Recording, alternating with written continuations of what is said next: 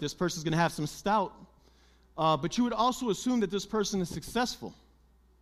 As a matter of fact, Rolls Royce, uh, when I was preparing for this message, I was looking for an icon, uh, uh, uh a symbol that, uh, that the world would look to as far as success.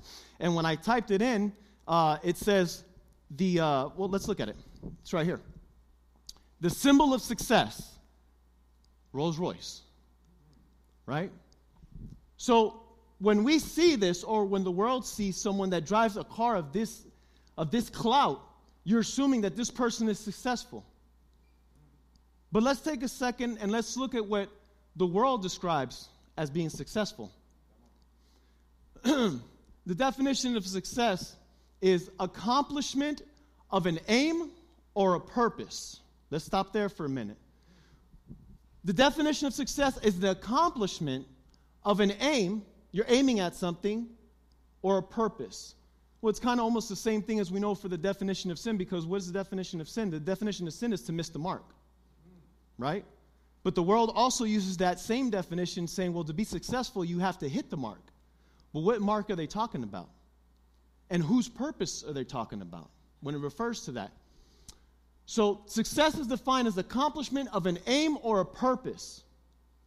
And it's measured by wealth, job, title, and happiness. That's how the world measures success. That's why when you see a vehicle like this, you say this person is successful because in order for, you to drop $455,000 in a car, you have to have money.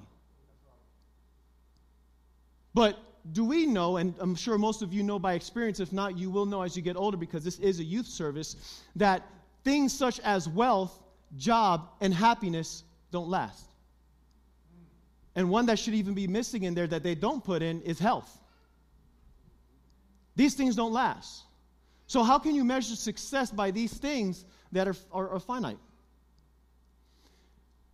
But success can also be deceiving. And we're going to talk about that before we get into the topic tonight to kind of prepare our minds for this message.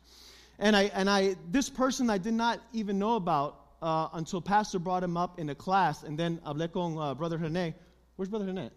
Ahí está. Okay. And, and he gave me some more information regarding this person. And when I researched and I looked into the, a recent interview they had, it was, it was on the nose on what this topic is about. So we need to understand the way the world perceives success is that, well, you have an aim, you have a purpose, right? You have a plan, and they're measuring it by wealth, they're measuring it by what you have, and happiness, right? Now let's look at the deception of, of, of success. Some of you may know who this is. I had no idea who this is. This is a uh, uh, uh, Puerto Rican reggaeton. His name is uh, Farruko. I had to look at the name because I didn't even know his name. So, for those that don't know, I'm sure you all know, but so that we can recap, what happened was recently Farruko came to faith in Jesus Christ as the Lord and Savior. He had a concert in Miami last week, or I think on the 11th, around there. And during the concert, he started preaching. He started speaking about the gospel. He's talking, talking about Jesus Christ and what he's done in his life. And there was a certain song that the people wanted to sing. I'm not sure if he sang the song or not, or he sang parts of the songs, but other parts of the songs he didn't sing. And he received a lot of flack because of this. But what I found interesting is that when I read this article, this is the interview of him talking about it. Now let's look through this briefly. We're talking about the deception of success. Farruko told fans last Friday in last Friday's concert, he realized he had all the money he wanted, he had the success, but he felt empty. Did you see that? This is coming from his own lips. He's saying, I had all the money. I had the success, but I was still empty. How many times do we see these artists especially these young artists that end up overdosing on drugs or, or, or, or on alcohol and just their lives are completely ruined. Right? Um, he told fans he had destroyed his family and he was unable to see his kids as much as he wanted. Farruko also has, had run into with legal problems. Farruko had an encounter with God the Father who made him reach deep inside.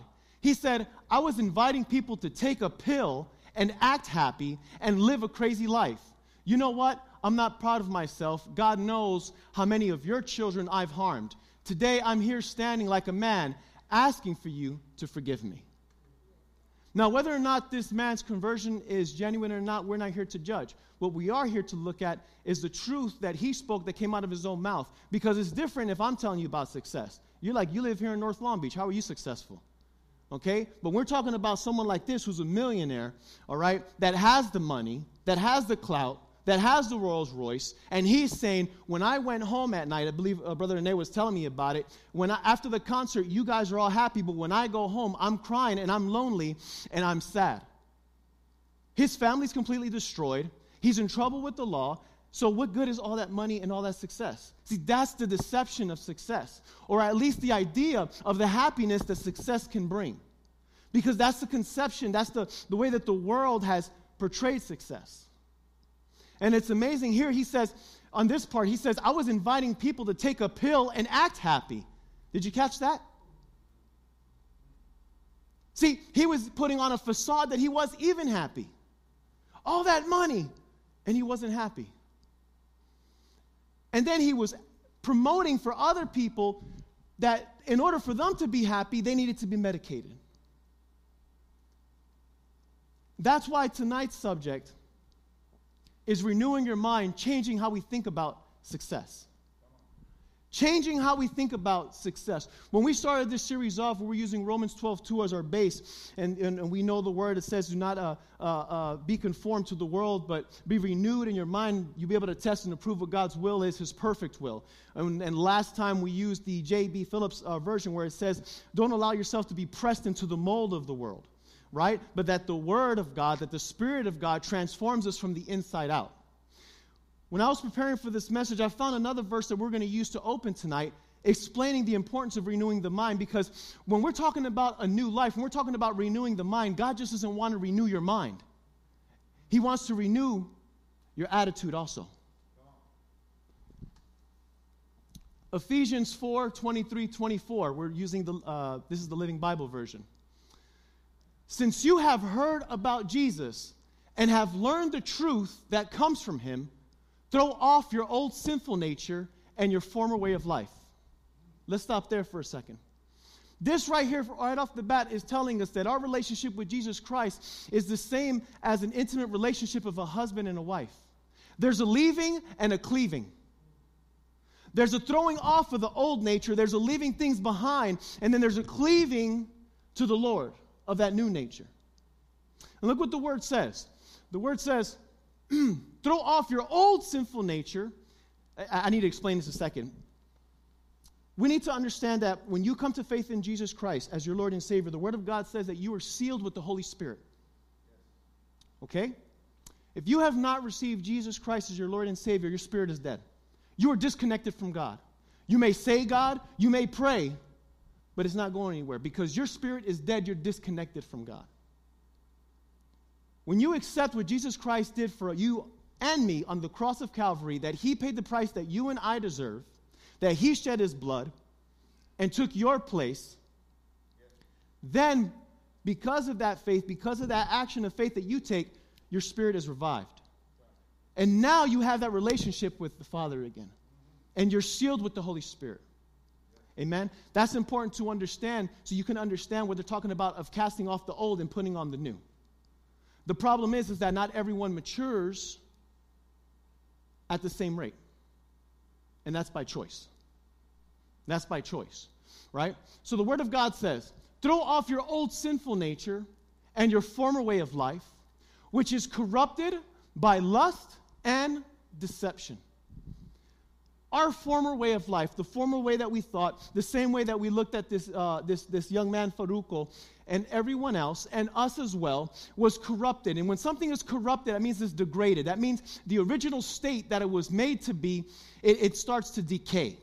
That's corruption. It's like if you leave a car in your, gar- in your, in your garage for years and years at a time, it's going to begin to corrupt. It'll get uh, rust, and, and the engine's going to get messed up because it's not being driven right? Something that sits for a long period of time and isn't touched, it begins to degrade. It begins to lose. It becomes corrupted because of the elements and everything else around it. The Word of God says that you and me were corrupted by two things. Number one, our lust. That is the desires that we have in our flesh. We don't have to look far to understand this concept. Let's look at Eve. right? The Word of God says that when Eve saw the fruit, she saw that it was desirable for knowledge. She lusted after it. And the second one is deception. Because there was a promise from Satan, from the enemy, for Eve to obtain something that she already had, because she was already created in the image of God. See? The deception of the enemy offering some, uh, us something and the desire are what corrupt us. Amen? So instead, let the Spirit renew your thoughts. Right? This is kind of what we read in Romans 12 too. But look at this part. Let the Spirit renew your thoughts. We just talked, we just got through talking about how every believer has the Holy Spirit, but how does the, the, the Spirit renew your thoughts? Like you're all here tonight, hearing the Word of God. When you open up the Bible, the Word, the Word of God says that the Word is the Spirit. Right? Jesus said, I will not abandon you and leave you as orphans. I will send the Holy Spirit. The Holy Spirit is the counselor that teaches us and reminds us of the Word of God. That's how we renew our thoughts through the Spirit. But when we're talking about thoughts, we're talking about our inner reasoning. It's that, that, that when you're processing things. But this is the part that's very special. And attitudes. The attitude is the way that you react. There's a thought. A thought is how you process, the attitude is how you react. Thoughts lead to actions, attitude leads to reactions. Amen? Put on the new nature created to be like God, truly righteous and holy. This is amazing because you, you, ever, you ever, hopefully no one here, right? But you ever heard someone say, well, you have an attitude problem?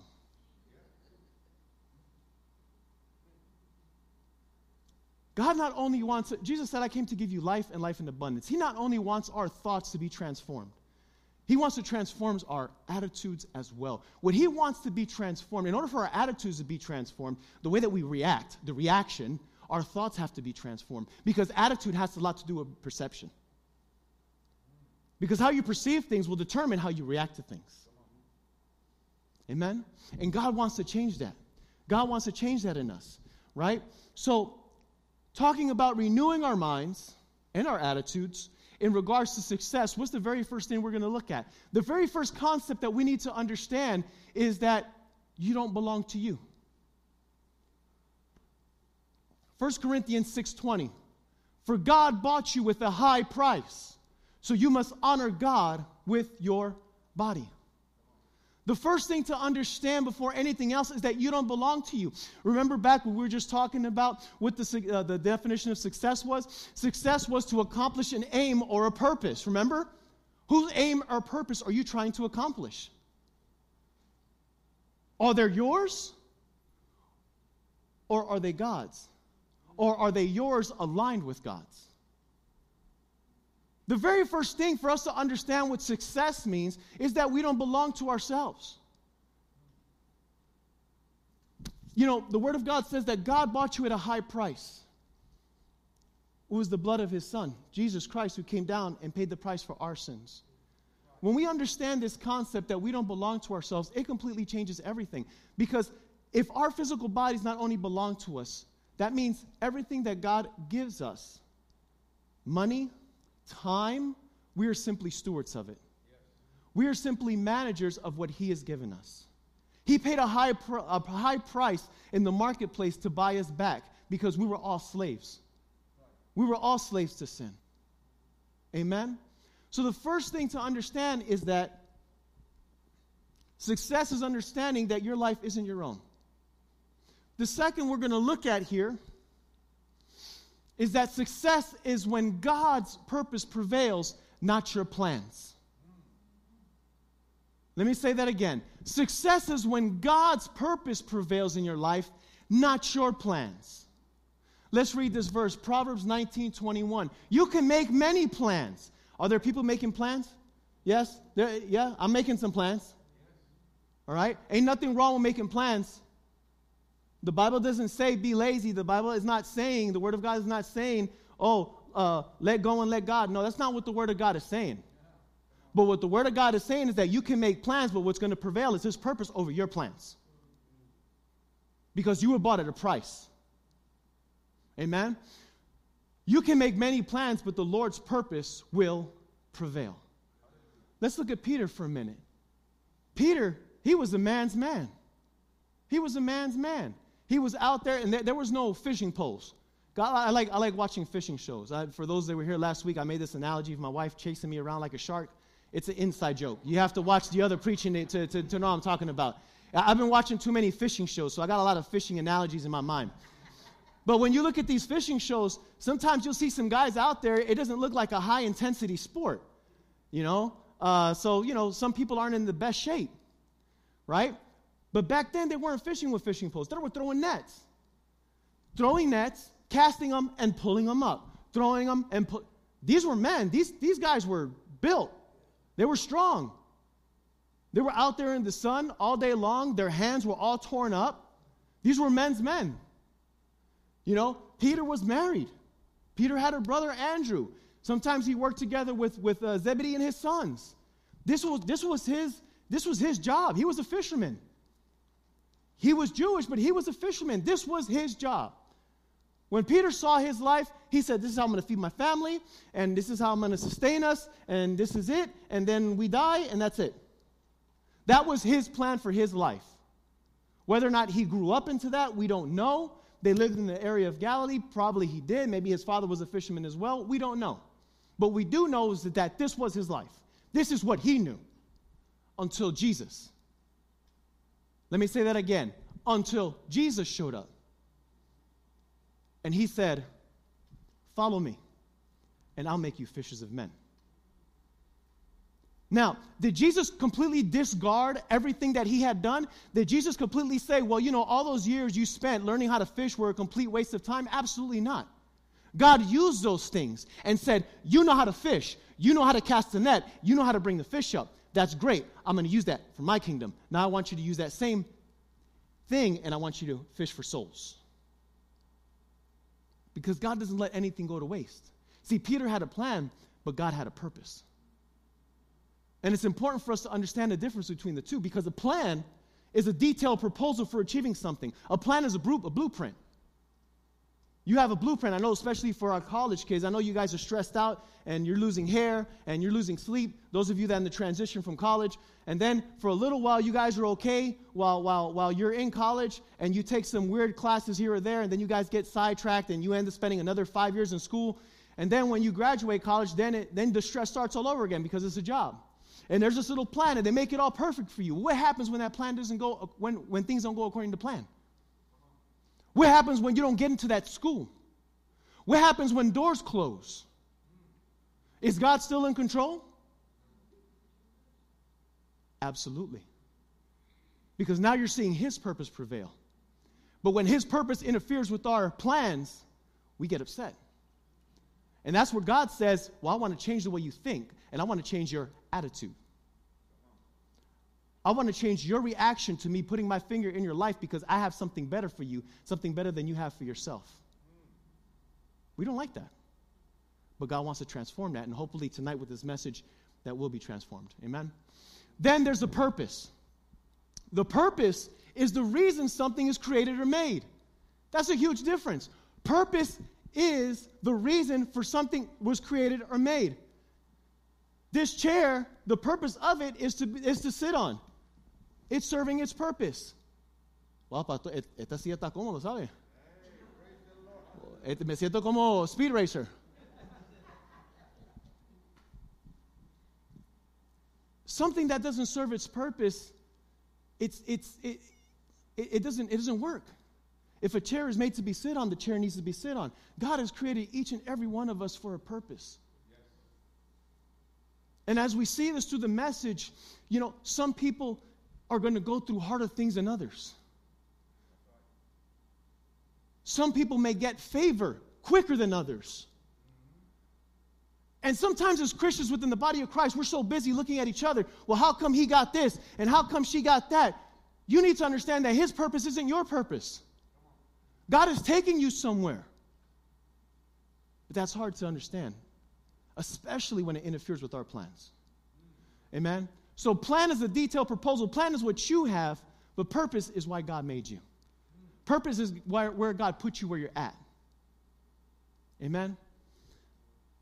Success is trusting God and not your own understanding. Proverbs 3 5 through 6 says, Trust in the Lord with some of your heart? No, all of your heart.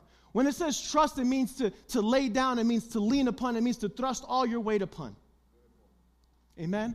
With all of your heart. With anything with God, it's always all of your heart. With God, it's like this it's all or nothing. But how sad it is, and that's why we have so many brothers and sisters that live in defeat, because we don't act like that with God. We serve God half hearted. And then we wonder why we're in defeat. We don't pick up the Bible. We don't study His Word. We don't come to church. We don't pray. And then we wonder why we live in defeat. With God, it's all or nothing. And here's the thing it's not because He's a tyrant, it's not because He's a dictator, it's because He is what we need. And when we give Him all, we're the ones that are blessed. He says, Trust in the Lord with all your heart and do not depend on your own understanding. You understand that our understanding is flawed, even if you're a Christian. Because we will try to reason our way out of a paper bag. We will, we will, well, you know, if I do this and I do that and this and that. Seek His will in all you do, and He will show you the path to take. You know what that means to seek His will? Is your, is your, is your, first of all, you're praying. Second of all, you're coming to church. Third of all, you're not just talking to anyone about your plans. Don't go to talk to people that are going to tell you, yeah, that's a good idea. Go talk to people that are going to challenge you. Go talk to spiritual leaders like Pastor and Pastora and these leaders and these men and women that have been here a long time serving the Lord and have lived through life. Talk to your parents. I know that this message is uncomfortable. I know it is. But you know what? The Lord put this in my heart, and the Lord confirmed it this week that this is the message that you all need to hear, that we needed to hear, including myself. Amen. Trust in the Lord with all your heart. Do not depend on your own understanding. Seek His will in all you do, and He will show you the path to take. Peter's on the boat, fishing all night long. I can't even imagine to begin to think about the pain that he had in his back, pulling that net in. And let me tell you what, uh, in that moment, I can identify myself with Peter. Because when I go fishing, I don't catch anything either. this one time I went fishing with my wife, and uh, and uh, I, I found a dead fish on the sand. So what I did was I put the fish on the hook and I was going to throw it back in the water so at least I could feel something on the end of the hook. And I'm like, babe, take a picture. And this wave came and took the fish. that just, that's just, I'm just trying to tell you how bad of a fisherman that I am. Amen? So, but in this moment, I can identify with Peter. I can identify with him, right? He's coming in. This is, you have to understand, P- Peter isn't fishing for recreation. This is his livelihood. All right? This is like if one of the brothers here does Uber and he needs that money to pay rent and he's out there all night hustling and he doesn't get any customers. And rent is due. He comes in tired and then he sees Jesus. And Jesus says, Why don't you try that side of the boat? Honestly, I don't know through scripture whether or not he knew Jesus at this point or not. Perhaps he did. Let's assume that he did. And said, Wait a minute, you're a carpenter, I'm a fisherman. You know about how this boat is constructed, you know about the oars and everything else. Leave the fishing to me, and you worry about the, the carpentry. See, that would have been if he responded in his own understanding. If he would have reasoned, he would have said, If I fish all night and I know these waters better than anyone else, I know all the spots and no one fishes here on the shore. I know there's no fish here. You know wood, I know fish. If he would have used his own understanding, he would have missed the blessing that God had for him. And a lot of us miss the blessing because we're too busy questioning Jesus. Why do you want me to throw the net? There's no fish here. He says, I don't need you to understand me. I need you to obey me. I need you to trust me. You trust in me for your salvation. You trust for me. You trust me. First of all, you don't even see me. You're trusting me for something that you assume is going to happen when you die because no one that has died has come back to tell you that exists. But you can't trust me for something that you can see. And what happens? He believes him and received the blessing. That's what trusting God with all your heart is. When it doesn't make sense. You're reading the scripture, you're reading the word, and you know that God is telling you, know that God is directing you to do something, and you're still fighting Him on it. Success is obtained by trusting God's plan, not by understanding it. Let me say that again. Success is obtained by, they're right up here. Success is obtained by trusting God with all your heart and not by understanding it. Amen? Let's look at this Proverbs 20 24. The Lord directs our steps. Did you catch that? The Lord directs our steps. So why try to understand everything along the way. This is like, um, well, let's just use what it says, with the story that we had, example we have here. Joshua's going into Jericho. Every, the reins are turned over to him. Moses has passed on. God has called Joshua to the forefront. They see a, another, uh, a little, another uh, splitting of, a, of the river when they cross the Jordan, and God's getting them ready. And here they come to Jericho. God is telling them, You're going to take Jericho, the high walls all around the city. It's tied up. And God tells him, This is what you're going to do. He confronts him. He, he, he meets the angel of the Lord in the path, of Christophany. He meets Jesus on the way. And this is what he tells him This is what you're going to do. Here's the battle plan. Joshua's like, All right, Lord, tell me, what's the battle plan? How are we doing this? He's saying, Day number one, you're going to march around the city and then you're going to have the priest blow the horns. Day number two, the same thing. And you know the story. And he goes all the way down. And day number seven, guess what you're going to do? Let me guess, march around the city one time. The Lord's like, no, you're marching around the city seven times. And on the seventh time, this is what you're going to do. When they blow the horns, the men are going to yell. And the walls are going to come down, and you're going to take the city. You know what the Word of God says? It says that Joshua's sitting there and he's listening. He's taking, okay, uh, all right, all right. When the, when the angel of the Lord is, is done, he goes, tells the men, he said, this is what we're doing. You think that made sense to him? Absolutely not. But see, God doesn't call us to understand. He doesn't need you to understand what He needs you to trust Him. Because if God revealed everything to us, I had it on here, I took it off right? What does the Word of God say in Isaiah? As, as high as the heavens are from the heavens, his, his thoughts from our thoughts, right? If God were to reveal everything to you, if God were to reveal everything in your life, it still wouldn't make sense to you. Because you couldn't begin to comprehend all the different ways that God is going to reach and touch other people through your life. But let me paint it like this the Word of God says, I believe it's Peter or, Paul, he talks about the prophets. He says, the prophets prophesied things in the past that they couldn't comprehend.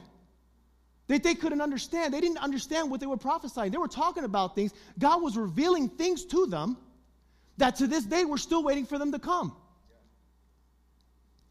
So, what makes us think that if God reveals his blueprints to us, we're going to understand it? God says, I don't need you to understand. What I need you to do is obey.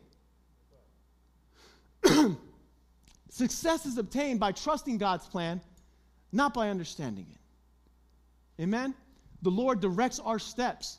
You know what that means? Is that sometimes some doors are going to close. And it's not going to make sense to you. Sometimes some things are going to happen to you. Not just doors, bad things. And it's not going to make sense to you. But the Word of God says that He directs our steps. So why try to understand everything along the way? Did you see the image that I put back here? Let me, let me go back to the image real quick, where it says, Trust in the Lord with all your heart and don't depend on your own understanding. You see the image we have there? It's a father and son.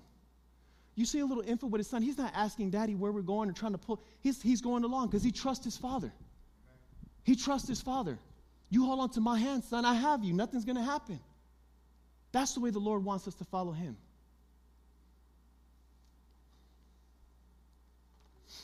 Success is accomplished, excuse me, true success is accomplishing God's will for your life and not your own. Let me say that again. True success is accomplishing God's will for your life and not your own. Remember, we talked about success earlier. We said that success was achieving an aim or a plan. And then we said, well, whose, whose aim and whose plan are you achieving? Are you pl- achieving yours? Are you going for your plan? Or are you going for God's plan? True success is accomplishing God's will for your life not chores, because we talked about plan and purpose, right? Purpose is why a thing was created, plan is the blueprint. Let's look what the Word of God says here in John 6 3 8. For I have come down from heaven to do the will of God who sent me, not my own will. To, let, me, let, me, let me explain something to you. When, when the followers and Jesus' disciples saw him on the cross, naked, bleeding, and when he died, they thought that was it. They didn't think Jesus was a success. They saw the cross as the end. The word of God goes as far as that when he there's two uh, followers, everyone's spreading out, and there's two followers on the road to Emmaus, and Jesus appears with them. They don't know it's him, and they're talking, they're having this dialogue, and what comes out of their own mouth, and they say, "We thought he was the one." What are they saying? They're not they're not convinced that he's the Messiah. They don't believe that he was a, a success. But see, that's the way that the world sees it. That's not how God sees it. You know how God saw what Jesus did in the cross? The greatest victory ever.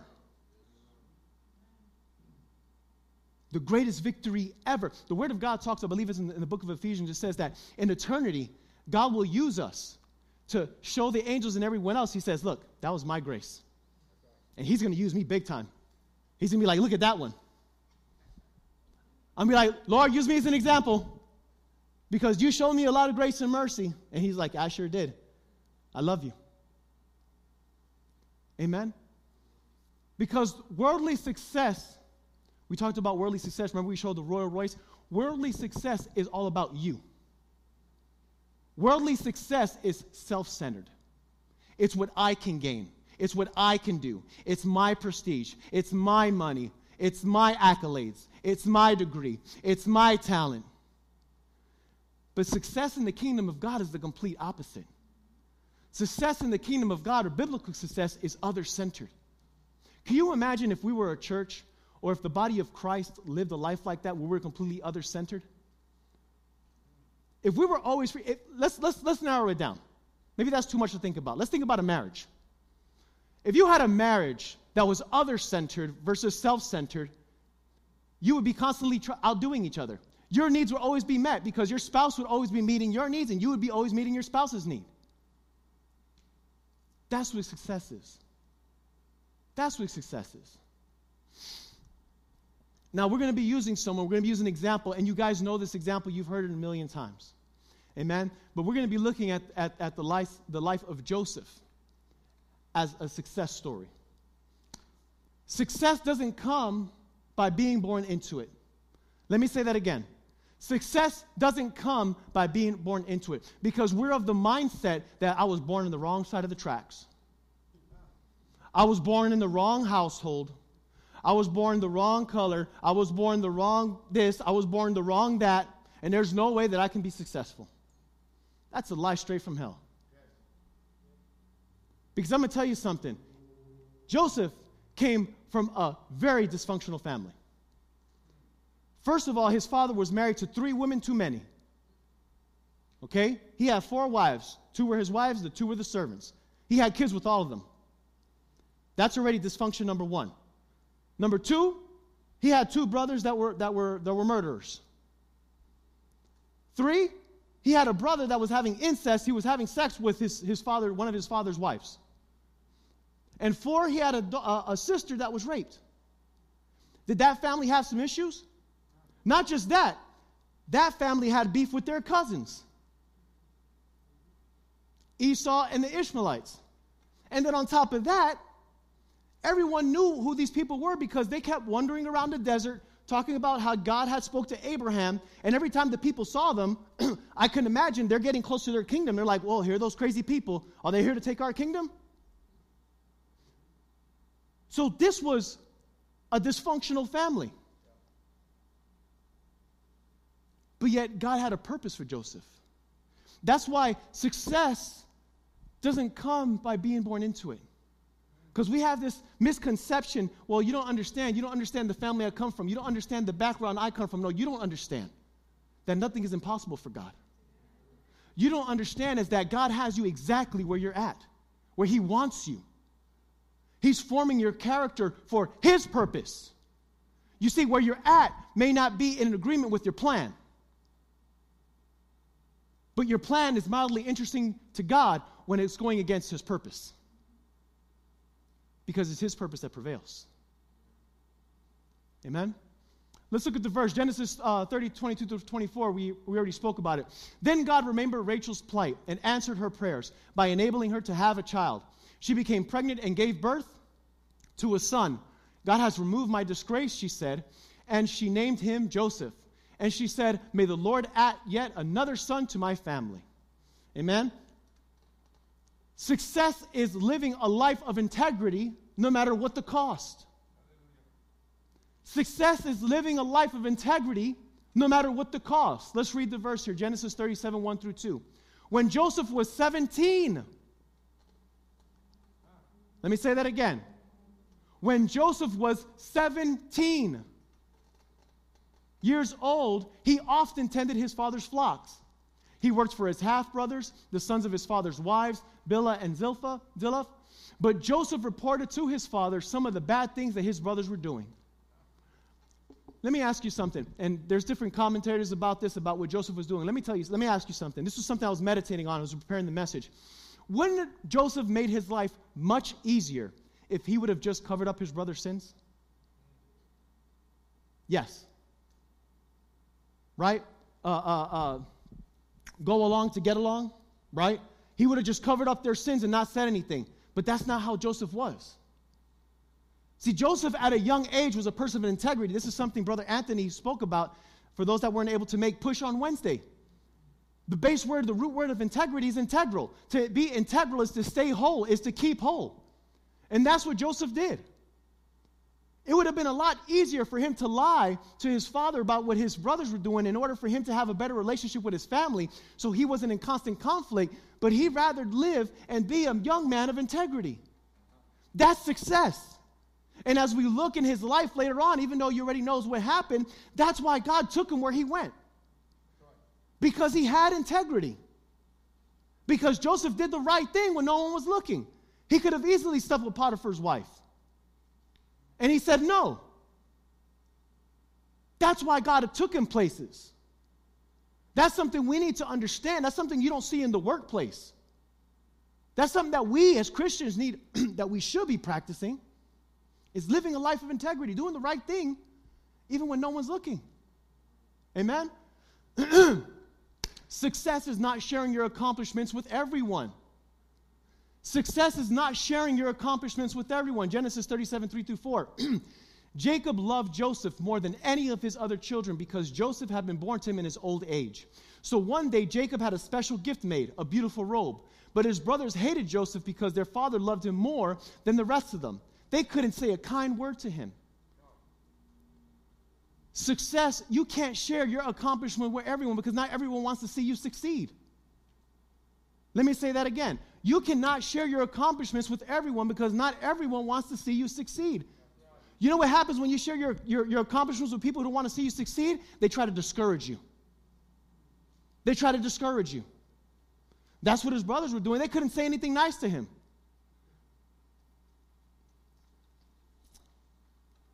Success is not sharing your dreams with everyone. Amen? Success is not sharing with, you can't just share your dreams with just anyone. Let's look what the Word of God has to, has to say Genesis 37, 5 through 8. One night, Joseph had a dream. And when he told his brothers about it, they hated him more than ever. Listen to this dream. His brothers responded, So you think you will be our king, do you? Do you actually think you'll reign over us?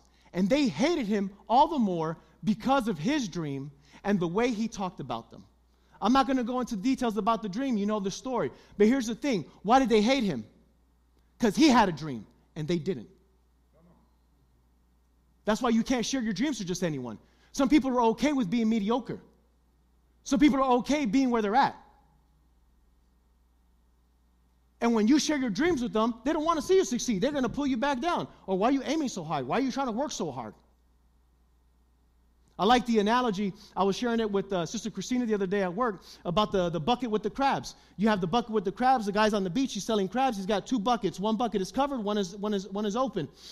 And the man comes down. He says, Well, I see what you have in there. You have crabs. He says, Why do you have, well, what do you have in the other bucket? He says, Those are crabs too. He says, Well, what's the difference? He says, Well, this, this, this, this bucket here, these are Hispanic crabs. And, and those are American crabs. Okay, so what's the difference? Well, well, the difference is, is that the Hispanic crabs I could leave open because every time one of the crabs starts to get to the top, another one grabs them and pulls them back down. The American crabs, if I leave those open, they're going to make a chain and they're all leaving. Not everyone wants to see you succeed.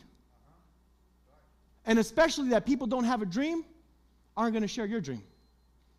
And it's going to lead to discouragement. You know, I know when I was growing up, I've shared this with the youth before. When I was growing up, I was 10 years old. And um, I was with my grandmother. And this is back in the Bronx in New York. And uh, I was on vacation with my, my grandmother. and uh, I, I, she asked me at some point, she said, What do you want to do when you get older? What would you like to do when you get older? And I looked at her and I said, and I, and I didn't even blink an eye. I knew exactly what I wanted to do. I said, I want to live off of welfare and I want to collect a check like my dad. And I was dead serious. Do you know why? Because that's the environment that I grew up in. My mom was always hustling at work, running around, hiding money, and doing this, that, and the other, and I hardly ever saw her. She was a ghost because she had to be at work all the time. That's why she's in the, in the condition health wise that she is now. Because she had to run around doing two jobs. She had to run around from leaving from the hospital and then go work at an elderly home, lifting up dead weight patients. In the meantime, my dad was at home. I loved him to death, but he always wanted his life to serve as an example, so it's serving as an example. That's what I saw. My dad's at home. He stays at home. He drinks. He doesn't go to work. He gets a check. I, that looks good to me. I want to do that. And a lot of times you have people that grow up in that type of environment, they have no dreams. They have no vision. They have no future. So you just can't share your dreams with everyone. That's an important part. I hope you got it. Success is following your dream and not the dreams of others. Let's look what it says here. This time he told the dream to his father. So he had two dreams. We're not getting into the details of the dreams. He had a second dream, right? Uh, this time he told the dream to his father as well as to his brothers, but the father scolded him. What kind of dream is that? He asked. Will I and your mother and your brothers actually come and bow to the ground before you? But while his brothers were jealous of Joseph, his father wondered what the dream meant. Because sometimes us parents have dreams for our children and we try to impose them upon them. Sometimes parents want to live vicariously through their children. Maybe your dad wanted to be that big soccer star and he couldn't do it. So, guess what, son? You're going to be the soccer star. Or sometimes there's a dad that's in the military and he's like, guess what, son? You're going to the Marine Corps.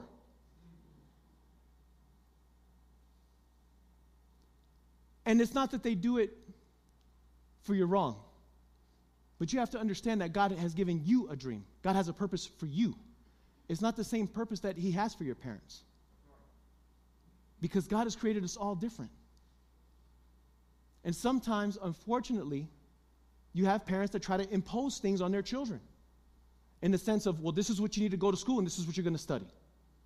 And you see the child miserable. Amen? Success is following your dream and not the dream of others. Success is knowing that when you face opposition, you're on the right track. When Joseph's brothers saw him coming, they recognized him a di- at a distance. As he approached, they made plans to kill him. Here comes the dreamer, they said. Success is understanding that when you face trouble, when you face something, when you face opposition, you're on the right track. Don't get discouraged. Don't get discouraged. God's just taking you a different way.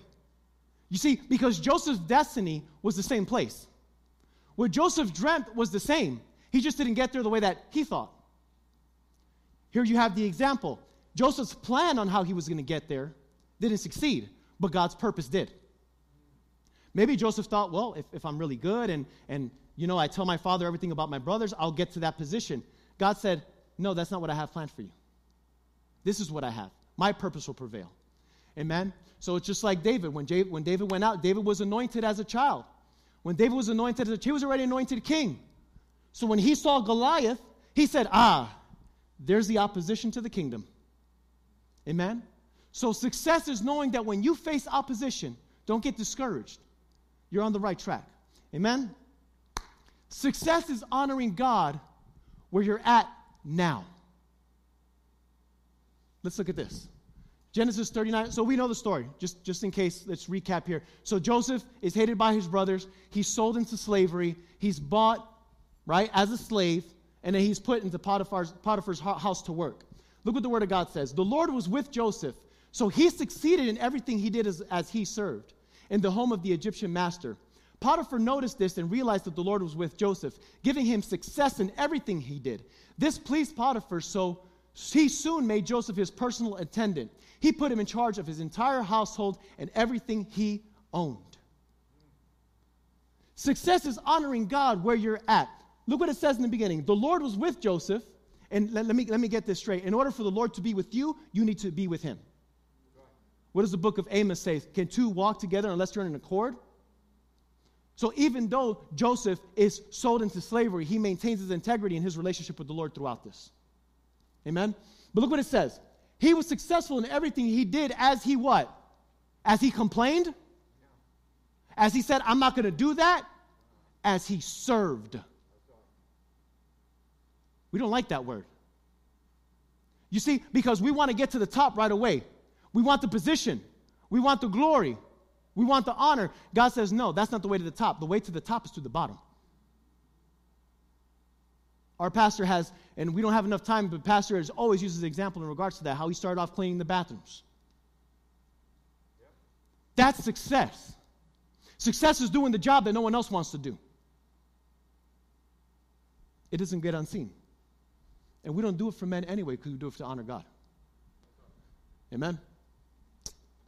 Success is being a good steward. From that day, Joseph was put in charge of his master's household and property. The Lord began to bless Potiphar's household for Joseph's sake. All his household affairs ran smoothly, and his crops and his livestock flourished. So Potiphar gave Joseph complete administration responsibility over everything he owned. With Joseph there, he didn't worry about a thing except what kind of food to eat. Potiphar saw that everything that Joseph touched flourished because he did it with excellence, because he was a good steward. Amen? Maybe some of you are already looking into finances and, and, and investing money. When you start investing money and you're looking at, at people to invest your money, you don't pick any knucklehead off the street. You look at their portfolio because they have a portfolio. You want to see who have they invested money for, and how have they turned money around for that person? Right? That's being a good steward. Being a good steward is being a manager of something that does not belong to you. That's what being a good steward is. Joseph was a good steward. Joseph knew how to manage things correctly that weren't his. Success is being a good steward. That's what we need to do in our workplace. That's what we need to do here in the house of God. Because the last one we read is what? Be a servant. This one is what? Be a good steward. Right? Part of that being a good steward is what? Managing the finances that God has given you and given to the house of the Lord. So that we can still keep these doors open and this light on. Amen? Success is knowing God may take you places you don't want to go, but are key to accomplishing His purpose in your life. Success is knowing God may take you places you don't want to go, but are key to accomplishing His purpose in your life. What happens at this point of the story? We understand. Potiphar's wife wants to have sex with him. He rejects her. She tells her husband. He ends up in jail. Look what the Word of God says. Potiphar was furious when he heard his wife's story about Joseph had treated her. So he took Joseph and threw him into prison where the king's prisoners were held. And there he remained. Success is sometimes that God is going to take you some places that you don't want to go. But Joseph going to the prison was key to God putting him and making him second of all of Egypt. Had he not gone there, he had to go through that process. And sometimes God takes us through a process where we go through a kicking and screaming, we don't want to go. God is doing it for a purpose in order to accomplish his purpose in our life. Amen?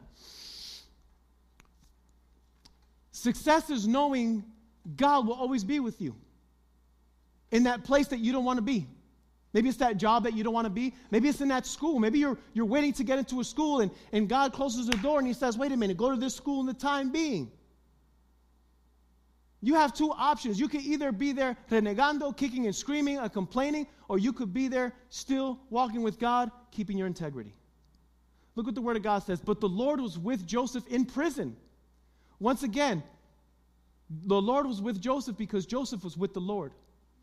And he showed him faithful love, and the Lord made Joseph a favorite among the, with the prison warden. Before long, the warden put Joseph in charge of all the other prisoners and everything that happened in the prison. God gives him favor in the prison as well with the, with the warden, right? Success is knowing that no matter where you're at in, in life right now, no matter what process, no matter what step you're at, that God is right there with you. You may not want to be there, but God is there with you right now. Success is knowing attitude determines destiny. Success is knowing your remember we talked about attitude in the beginning? Attitude is how you react. Your attitude determines destiny. Look what the word of God says. The warden had no more worries because Joseph took care of everything the Lord, everything. The Lord was with him and caused everything he did to succeed. You know why? Because he served him with excellence.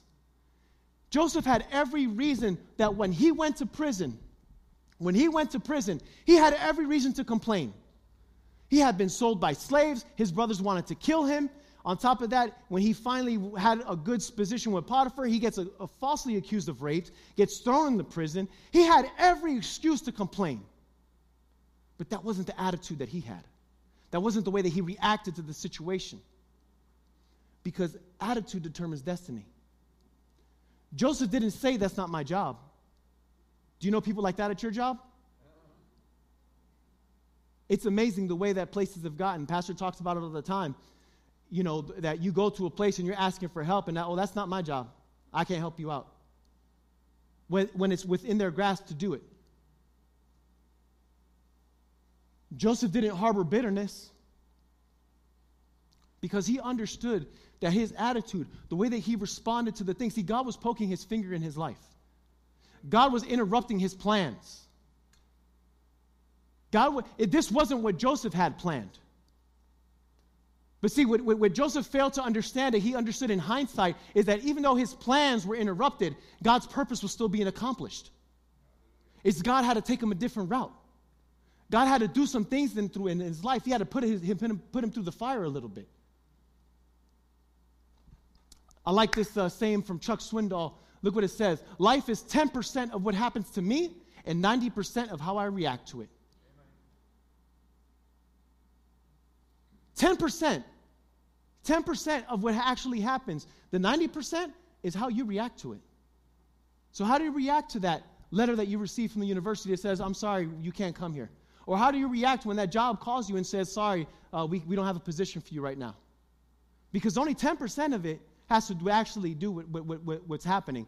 The other 90, it has completely to do with your attitude. And that's what God wants to transform because he wants us to be victorious. Because he wants us to understand don't get bent out of shape when that happens because my hand is in it. I'm doing some things behind the scenes. You don't know, you can't see it, you don't understand it, but I don't need you to understand. What I need you to do is trust me. Success is knowing attitude also determines deliverance. Success is knowing that attitude determines deliverance. Depression, along with many other emotional problems, are often results of responding the wrong way to disappointment or a wrong. What's a disappointment? A disappointment is non fulfillment of one's hopes or expectations. We'll use the same example of getting to a, into a college. You do everything, you get the good grades, you have the accolades, you did the, the internships. I mean, you got the high honors, you did everything. And it's like, this is good. This school's going to open up. The doors are going to open up at this school. And then you receive a letter and says, sorry, you, you'll have to apply at another time. You're going to be disappointed because you had an expectation. You had an expectation that wasn't fulfilled. But here's the thing the way that you respond to that is going to determine whether you're delivered or you're oppressed. Because if you act with bitterness, if you become angry and you become angry with God, you're cracking the window open for the enemy to get his foot in there. And now, on top of the, the, the, the disappointment, you're going to have to deal with the oppression of the enemy. Because you're opening the door for him in your life.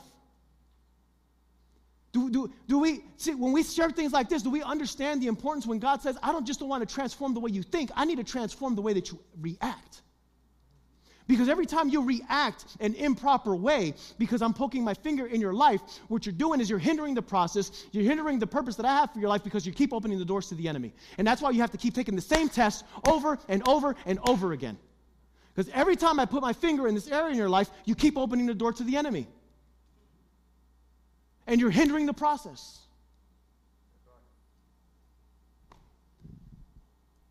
Depression, along with other emotional responding the wrong way to a wrong. A wrong is an injustice, it's something that was truly done wrong to you. I don't have to get into detail about that. Some evil that was done to you. We talked about the men, uh, victim mentality all last year. And that's what our society is pushing for everyone. We all have to have a victim mentality. You know what they're pushing? They're pushing oppression. Because when you harbor bitterness in your heart, you open the doors to the enemy in your life. And instead of being free, you're the one that's oppressed. That's what the enemy wants. Jesus said, I came to give you life and life in abundance. Jesus said, You shall know the truth, and the truth shall set you free. So, success is knowing that our attitudes determine deliverance also. Success is knowing people come into your life for a reason and a season. We know what happens. We know the story, right? Joseph's in prison, and then what happens? The baker and the cupbearer are sent to the prison with him. Success is understanding God will put people in your life for a reason and a season to accomplish His purpose for your life. The Lord did that with me. I shared that with testimony with you. When I was in high school, the Lord sent my, my brother David, who led me to the Lord. I love him. I, I, I wrote him a letter a couple of years ago. You know, he, that's my, he, he, he led me to the Lord. God put him in my life at the right time. And at the time he put him in my life, he put another friend in my life named Isaac. So I was covered when I was out of school and when I was in school. I was a knucklehead that straight off afterwards. God will put people in your life. He will bring people in your life. Sometimes those people won't even be Christian. Like these two. But God will put people in your life sometimes to, to, to, to direct you or, or, or, or to lead you or for you to be a blessing to them or for them to be a blessing to you. Success is understanding that. Because sometimes people want to accomplish things on their own. That's prideful. No man's an island. There was more I wanted to get into here, but time doesn't permit, but we'll, we'll keep moving along. Success is trusting God's timing and not man's recognition or help. I got this from Pastor. When Pastor shared this with me, it just blew my mind. It just blew my mind. We, we, we need to read this. Remember, so, so, so just to recap for some of these may not be familiar what's going on here. Joseph's in prison. Joseph realizes that God has given him this ability to be able to interpret dreams. There's the cupbearer, the, the cupbearer for Pharaoh, and the baker. And they both have these dreams. I'm not going to get into details about the dreams because they're not important for the message tonight. But Joseph comes and interprets the dreams for them. Look what happens here. After he interprets the dream, the baker, so you understand, he tells him you're going to get executed. The cupbearer, he tells him you're going to go back to serving Pharaoh. But look what Joseph says. And please remember me. And do me a favor when things go well for you, mention me to Pharaoh so he might let me out of this place Pharaoh's chief cupbearer, however, forgot all about Joseph, never giving him a thought. Two full years later. You see what happens when you. He, he's on the right path. Joseph's he's, he's reacting the right way. He's, he's walking with the Lord. It says that God is with him because he's with God. His reactions, he's reacting se, se le chipoteó. He messed up on this. He's like, well, you know, God, God is like, let, let me help God. God doesn't need your help. The last time someone tried to help God, we're still dealing with the repercussions from that with the Ishmaelites and Israel. God doesn't need your help. When we try to help God, we mess things up. Okay? And that in that aspect, yeah, let go and let God. Let God work that out. He doesn't need your help because a lot of times when we stick our finger in it, we make the process worse or we prolong it. Like this. Two years later, and the cupbearer's like, oh, wait a minute. Yeah, there was that guy in prison that interpreted my dream. Amen? All right. Success is recognizing and honoring God with your gifts and talents. Success is recognizing and honoring God with your gifts and talents. Genesis 41 16, so that we understand what's going on here.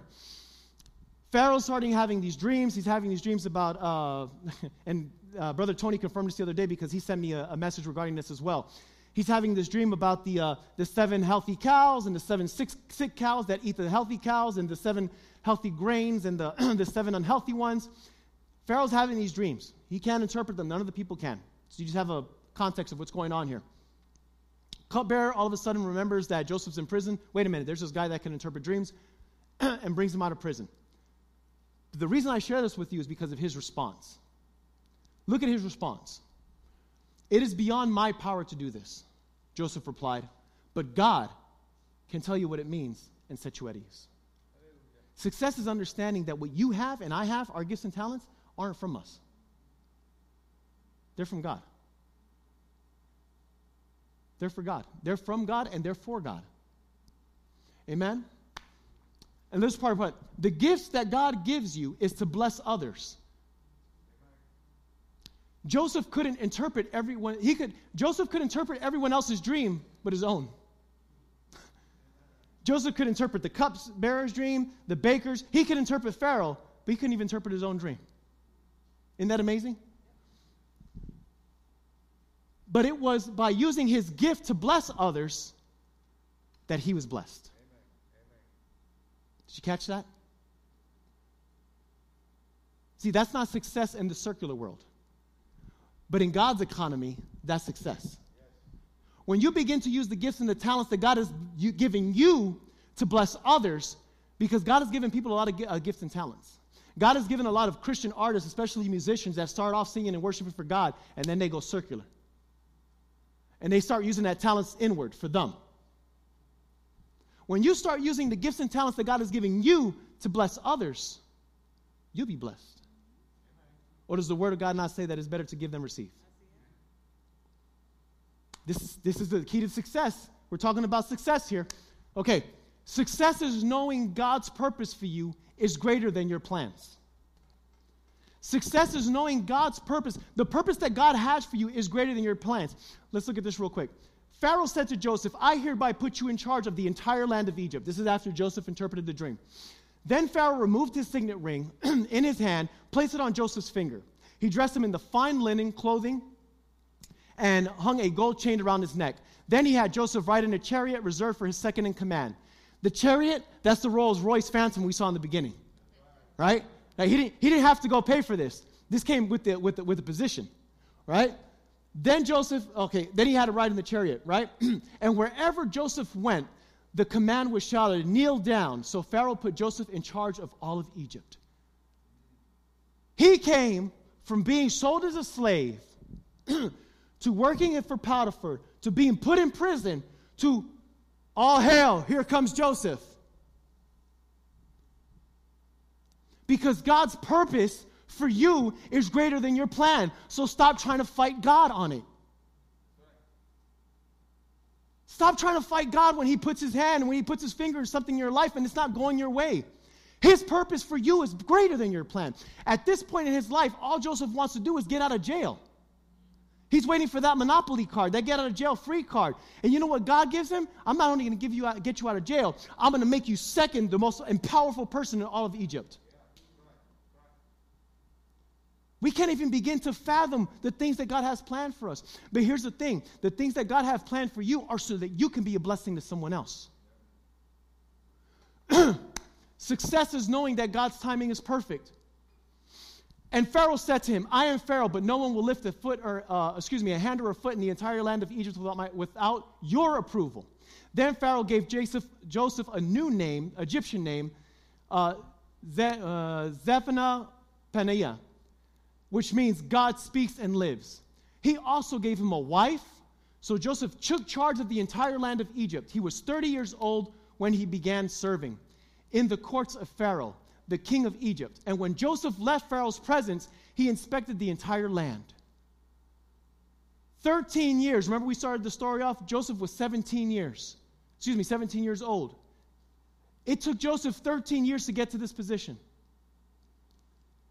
And the reason he was able to get to this position at this time was because of the attitude and the way that he responded. And he would have gotten there two years earlier.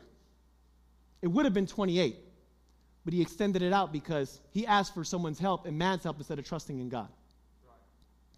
But here's what I want to get at from this success comes from waiting on God's time. God not only gave him a job, God gave him a car, He gave him a title, He gave him money, He gave him prestige, and gave him a wife. I know someone heard that one. You don't got to rush God's time. You don't have to rush God's time. God will bring it to you at the appropriate time. That's how you'll be successful. Amen? All right. Success is knowing suffering has purpose. Success is suffering this, this will change the concept. This will change how we respond. This will change our attitude if we understand that suffering has purpose. We were reading this with Anthony the other day when he was talking about integrity and Peter, right? Where Peter says, It is better to suffer for doing good than for evil if it's God's purpose for your life. Did you catch that? That means sometimes it's God's purpose for you to suffer. Look what the Word of God says. This is after his, he's put in the position, and we, we know the story. He's collecting the grain, and people are coming to him, and his family starts ex- experiencing the famine. There was a famine in the land. Okay? That's what the dream was. There were seven years of plenty, and then seven years of famine.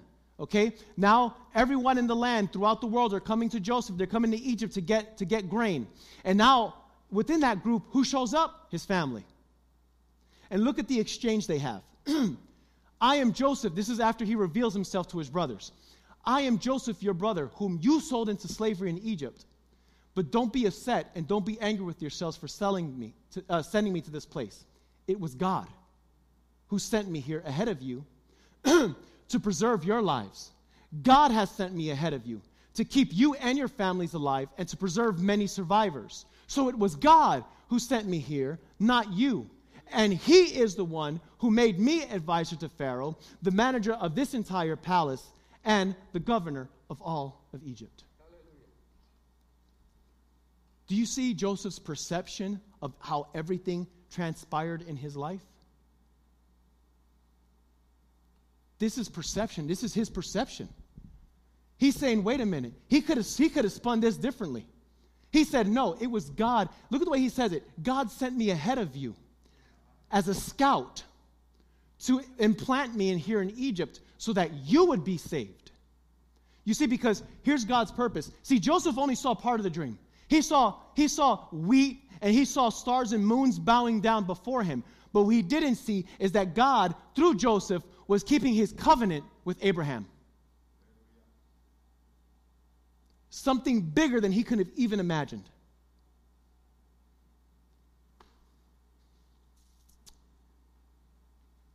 If you're going through suffering and you understand this concept that there's a purpose for it, it makes it bearable.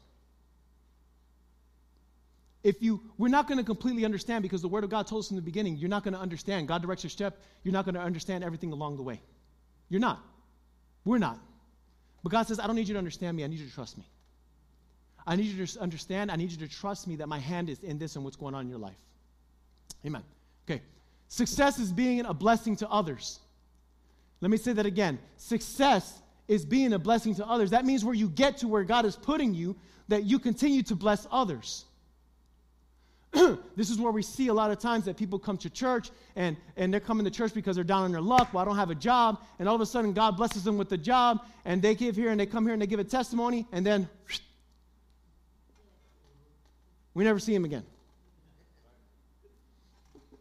So Joseph assigned the best land of Egypt, the region of Ramses, to his father and his brothers, and settled them in the area just as Pharaoh had commanded. And Joseph provided food for his father and his brothers in amounts appropriate to the number of their dependents, including the smallest children. See, Joseph doesn't just sell them grain, he says, I'm going to bring you into the land.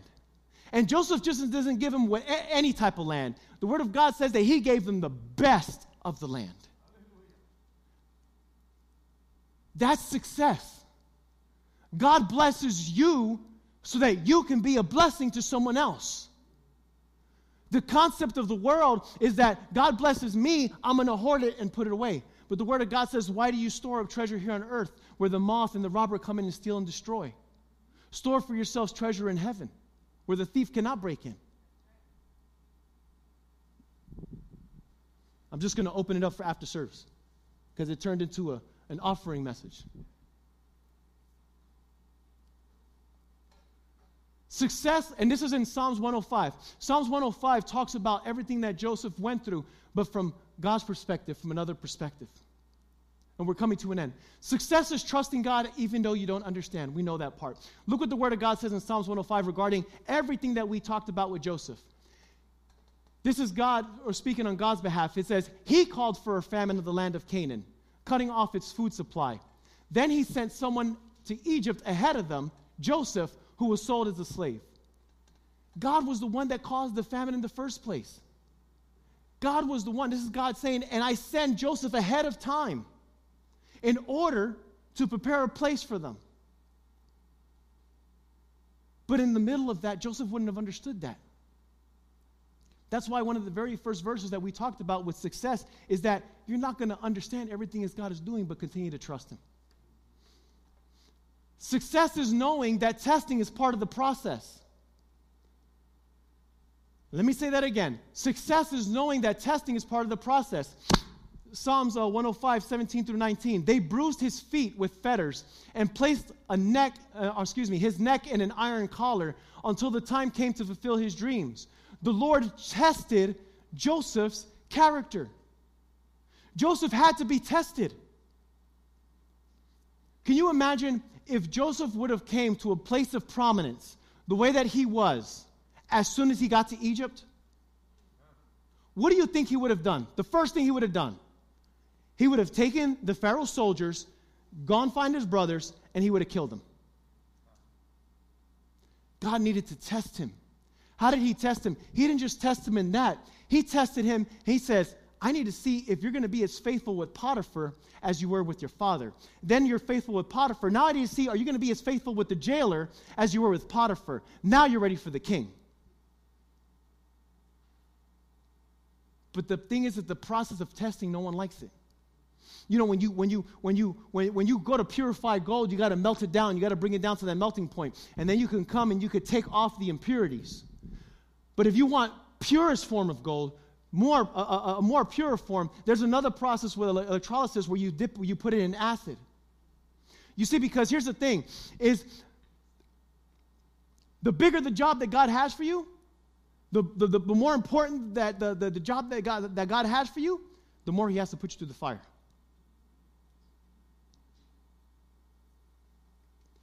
Success comes from being faithful in the little things. Let me say that again. Success comes from being faithful in the little things. Look what the Word of God says. If you are faithful in the little things, you will be faithful in the large ones. Luke 6, 16, 10. Let's look at how Joseph was faithful in the little things, and then God and put him in charge of the big things. Let's look at the first one. Uh, Genesis 37, 1. Joseph was 17 years old, and he tended his father's flocks. That's where he started off. And what did we read earlier? That he had integrity. See, Joseph was faithful with his father's flocks. Then he got an upgrade. And then he was with Potiphar. Potiphar made Joseph his personal attendant. He put him in charge of his entire household and everything he owned. God upgraded him. Now he is in charge of Potiphar's, everything that Potiphar has. And guess what? He's faithful once again. God says, you know what? You're ready for an upgrade. He's testing him along the way. I need to see if you're faithful because I can't give you a lot if you can't do uh, uh, good with the little. And a lot of times we want a lot. We want the, the Phantom, the 2020 uh, Phantom Rolls Royce. And God's like, you can't even do good with your, your little Honda Accord. I can't trust you to come to church on a Honda Accord. I'm going to give you a Rolls Royce. Come on now. The warden put Joseph in charge of all the other prisoners and over everything that happened in the prison. He got another upgrade. You think Joseph was thinking these were upgrades along the way? No. But God was testing him. He said, If you could be faithful with your father's flocks, even though your brothers hate you, but I see that you keep your integrity. If you can keep, inte- if you can keep your integrity with Potiphar, I'm going to give you everything that Potiphar has, and I'm going to watch you. Wow, Potiphar's wife wanted to have sex with you. You said, No. Man, you're good. I need to do another test because you see, the job I have for you is bigger than this. Then he puts him in the jail. Then he says, Let me see if you're going to be faithful to the, uh, being a prisoner. And on top of being a prisoner, I'm going to ask you to serve. And the word of God says that he served. And he says, Wow, you're faithful in that? Now you're ready for the upgrade. And the word of God says Joseph was put in charge of all the king's household. He became ruler over all the king's possessions. But a lot of times we want to skip that whole process, and we can't.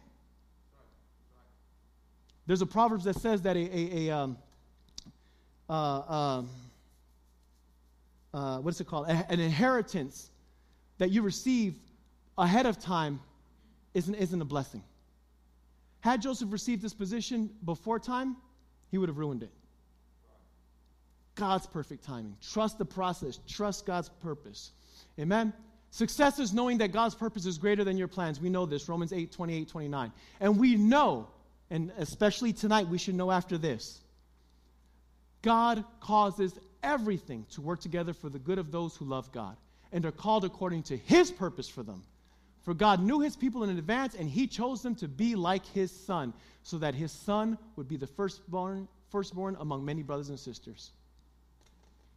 God is working something out in your life. You may not understand it. You may not like the process you're going through right now. But God is doing something. God is doing something. God has a purpose and a reason for it. Success is trusting God and the plans for your life. You guys know the verse. For I know the plans that I have for you, says the Lord. They are plans for good and not for disaster, to give you hope for a future. And look what that future was for Joseph. Genesis 41 uh, 57. All the world came to Egypt to buy grain from Joseph because the famine was so severe everywhere. Did you catch that? It says throughout the world, people came and bow down to Joseph. God has a plan for your life. And our last one the key to success. And this, this, this, this sums up everything that we've, we've, we've, we've read tonight and we studied tonight. Joshua 1 8. Study this book of instructions continually. Meditate on it. You know what meditate means? Meditate means what, what, what we did to prepare this message. It means thinking about it. It means looking it over. It just you just don't read the chapter. You think about it. You ponder. When I was reading this, there were so many questions that came up, and I was struggling and just like, Lord, I'm asking him questions and this, and, and sometimes it wouldn't be until days later that the Lord, and, and I don't know, there's still so much that we can pull from this. But that's meditating on it. You're drawing from it. You're chewing the cud. You're, you're taking everything out of that word, right? Study this book of instruction continually. Meditate on it day and night so you will be sure to obey everything written in it. Only then, only then will you prosper and succeed in all that you do. In all that you do. Renewing your mind, changing how you think about success. God doesn't just want to change the way that we think, and I hope that the message was clear tonight. Yes, He does want to change the way that we think, but God also wants to change you. The Word of God says that you are a new creation, you are a new creature in Christ. But the way that change happens is you need to work with God. You need to work with God. You don't like your attitude? You don't like the way that you respond to things? You don't like the way that you think? that you need to start getting the Word of God into your heart, into your mind. And you need to work with God on this because this isn't a magic wand where all of a sudden you change. This isn't how it works. You need to work with God together on this. He's giving you the desire, He's giving you the power. Will access our will. God bless you.